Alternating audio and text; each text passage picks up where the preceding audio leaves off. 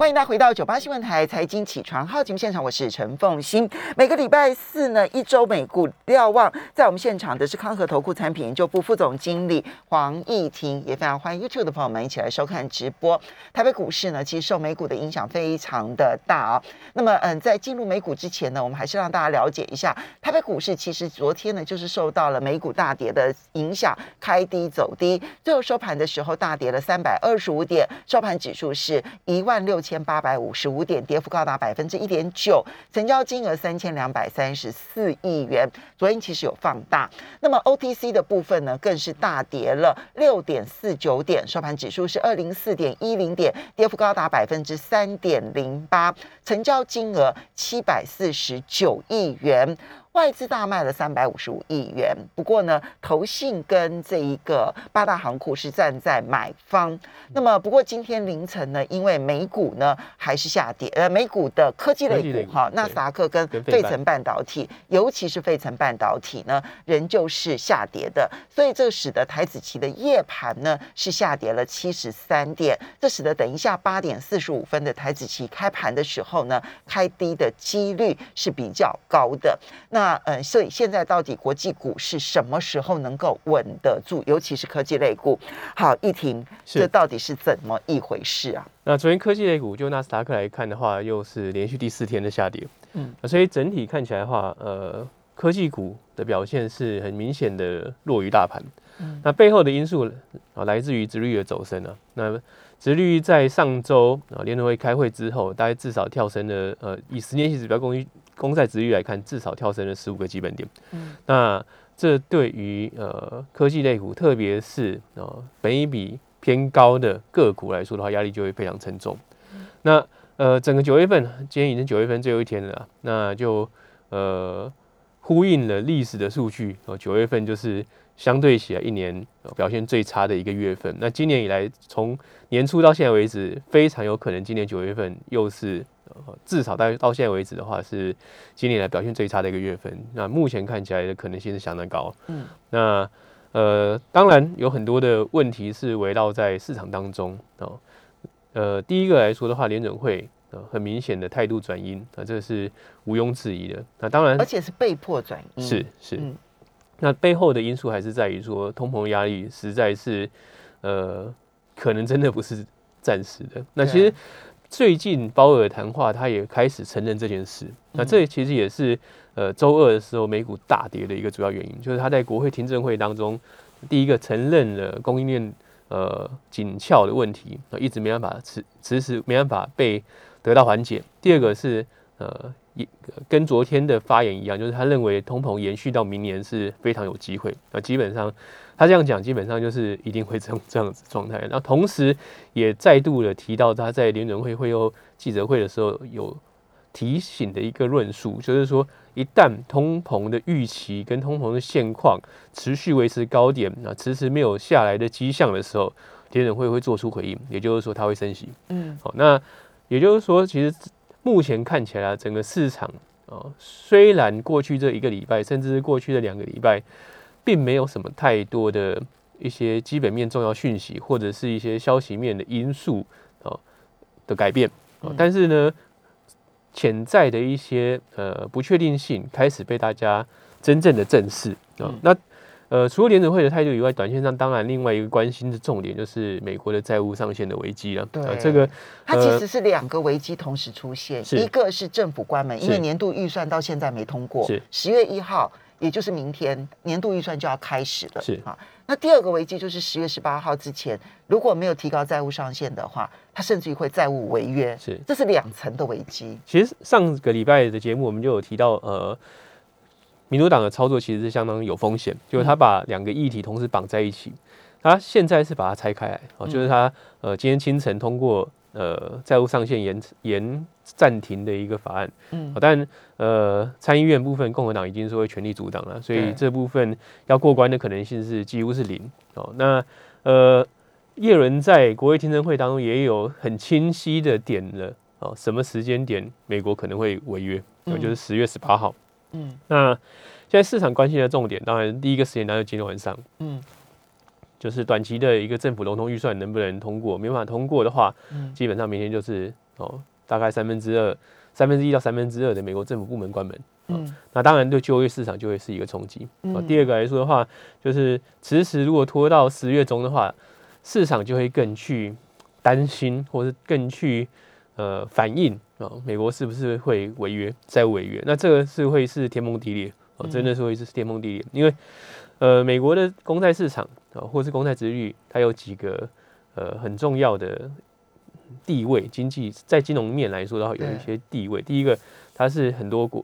几乎所有国家的储备货币，呃嗯，的货应该说货币储备的投的的持有工具，对。货币储备当中，百分之六十其实都是美元，而其中呢，大半以上其实都是美国公债。美国公债，对嗯，这第一个。第二个来说的话，它是呃，大家把它视为一个无风险的资产。嗯那也就是说，当呃全球有出现金融风暴的时候，最后大家就是拥抱呃美国公债。但假设连美国公债都有可能出现违约的话，这对金融市场的信心就会是非常严重的冲击。第三个，呃，美国十年公债值利率或或是美债值率，大家把它当做一个定价的工具，也就是说去衡量啊，不管是股市、债市啊，或是衍生商品无风险利率，我都会当做这个指标。那一旦出现违约的话，毫无疑问的哦，就是这个无风险利率到底是不是无风险，就会是一个 question mark。第二个来说的话，即使还是把它当成一个定价的的工具，但一旦你出现违约的风险，那短期之内的话，至于进一步的攀高是非常有可能的。嗯哦那那这种情境之下的话，对于呃各种风险资产哦或者金融资产，就会是一个非常沉重的伤害。那所以目前看起来的话，就是前面呃几周甚至几个月，我们不断跟呃大家提醒的一些潜在的风险。那目前来看的话，在过去几个月，很多人是忽视它，或者是没有把它放在心上。那目前看起来，就是市场就是逐渐把它当成一个呃议题来认真看待。也就是说，过去这呃一个月，或甚或者是过去这几天啊，其实整个金融市场出现比较明显的一个呃波动的原因啊，其实并没有什么太多新的消息。那这两件事情，一个是联准会的态度转阴啊，这其实也是预料当中，因为通膨问题真的太严重，看起来短期之内很难解决。第二个原因呢，其实就是美国到底政府关门，或者是甚至于债务违约这件事情会不会出现？今天第一关是政府关门，是。然后呢，十月十八号呢会是债务违约，这两关现在看起来美国国会还是非常的僵持，所以美国华尔街本来其实都很乐观，说这些政治人物反正到最后关头的时候一定会一定会就是呃解决这个问题，嗯。但现在看起来美国华尔街似乎出现了担忧的声音，是。是。如果真的出现的话，那么到底美国股市可能会因此产生什么样子的修正影响呢？那呃，假设债务上限的问题其实无法呃得到解决的话，呃，其实在呃将近十年前，就是第一次呃市场真的是去认真看待债务问题，然后美国的信评被降被降评。当然这一次，呃，三大信评公司都说不会把美国的信评降评了，好但是十年前哦上次标普把这一个美国的信评降评之后，后来那个标普的执行长被整得很惨，是是是，在当时谁还敢？发生这个事情的时候，其实呃，在这个风在十年前的那一次的债务上限风暴的时候，其实美股一度跌了将近十个 percent 嗯哦，所以呃，假设历史重演的话，其实可以把它当成一个参考值。那当然，历史不见得每次都会一样，但是过去的一些发生的轨迹，还是可以给投资人当做做一个参考。就像说，呃。历史来看，九月份就是最差的一个月份。那今年以来，哦，至少呃到现在为止，啊，九月二十九号收盘之后的表现就告诉我们，的确九月份是很难操作的一个月份。嗯哼哦，所以如果从这个脉络来看呢，从历史中中去找答案的话，其实大概就可以看到说，啊，假设真的是债务危机不断不断的推高，然后呃市场开始更紧张的话，其实就要去提防五到十个 percent 的一个大盘的回档。哦，那这会是一个呃大家可以放在心上的的一个数字。那假设假设这个得到解决的话，那因为呃从高点到现在，特别是科技类股，其实大概跌了五个 percent 左右。嗯哦，那也跌到了大概呃一百日均线，大概就是半年线附近啊，其实已经跌破季线了啦。嗯所以假设呃风险因子移除的话，它可能会出现一个反弹。好、嗯那呃，所以未来几个交易日来看的话，啊，那就短极短线的操作来说的话，关心的指标啊，政治事件来说，当然就是债务上限的争议跟美国政府会不会关门。那其实美国政府关门这个议题，美国政府也不是没有关过了，嗯，所以关门这个事情倒是还好啊，关门影响小小，但如果真的美国违约的话，啊，即使只是呃一两次。哦，要复习复不出来，但对于整个金融市场的信心，还会会是会出现一个非常大的冲击。嗯，那所以十月一号这一关其实影响是小的，是十月十八号这一关影响是大的，是大的。对，那呃，随着时间的推推移啦，因为目前两党看起来的话是没有讨论的空间啊，因为两党各执立场，那再加上明年要其中选举，所以大家就互相甩锅。嗯，那双方都要去争夺呃，在国会。的一个相对呃，就是相对多数的一个席次啊，所以基本上两者去争夺的一个可能性是非常非常的高啊。那也就是说，拖到呃十月十五号还没达到一个共识，其实也不用太意外，因为他们双方都有政治考量。但是对于金融市场啊，就会是一个非常呃难熬的一段时间，非常难熬，真的会真的会是非常难熬。所以未来这两个礼拜呢，我们就要 非常关心美国政治，是关心美国政治当中他们的投票的状况。就是一个当然是年度预算啊，或者是短期拨款啊，那这个可以解决的是关门的问题。但是呢，要真正解决问题，其实是债务上限啊，它一定必须要冻结债务上限啊，才可以解决问题。所以。这两件事情必须要解，同时都要解决，才能够解决政府关门以及这个债务违约的这一个危机。如果解决了，科技类股会有大反弹。是，但是如果没有办法解决的话，那美股就连一般类股可能修正的幅度都会相当的大。没错，我们可以讲，哇，那就是由美国的这些国会议员来决定全球金融市场的状况喽。是是是。好，那接下来还有哪些因素？接下来来看的话，其实十月中，那我们就我们就等下个下一段的广告之后呢，再回来。欢迎大家回到九八新闻台财经起床号节目现场，我是陈凤欣。每个礼拜四一周美股瞭望，在我们现场的是康和投顾产品研究部副总经理黄义婷，也非常欢迎 YouTube 的朋友们一起来收看直播。好，所以呢，刚刚前一段我们为大家剖析了联准会的态度转阴，那么所以呢，它的 QE 它的量化宽松会逐步的收手啊。那么这一点看起来，联准会是势在必行了，因为不管经济或者就业的好坏，它非做不可，因为通膨压力太大了。那第二个部分呢，就是美国政府关门或者是债务违约的这一个危机越来越浮上台面，而且至今看不到政治上有和解的可能性。所以呢，华尔街开始关心这件事情，也开始在股票市场上面反映出来了。全球的大跌，其实担心的不是政府关门，而是担心债务违约。好，所以不是关心十月一号这个关卡，而是关心十月十八号这个关卡。还有哪一些因素？我们去看十月的这个美股的影响。其实，呃，十月份来说的话，就历史的统计来说，它不是一个呃相对起来表现比较弱的一个月啊。它其实算算是呃年底的呃多头行情的开端。但是就当日的波动率啊，就是 daily 的一个 volatility，就是每天的波动性来看的话，十月份却是啊过去的统计以来算是呃月份当中 daily 的 volatility 最高的一个月份，也就是当日的波动会相对比较剧烈。那呃这其实很多的分析人员想要去探究到底是怎么回事，但目前来说并没有共识。可是数据所显现出来就是如此。那呃，两次呃，美国很重要的一个呃大空头时期，其实都是从十月开始啊，就是一九二九年是从呃十月初啊开始，呃十月初开始缓跌，然后到十月二十几号的时候出现连续性的重挫，然后造成一九二九年之后的一个美股的大崩盘，然后长期的一个萧条，等到一九五几年的时候才恢复到原先的那个时间那个点位。那第二次呢，其实是一九八七年的呃黑色星期一啊，那。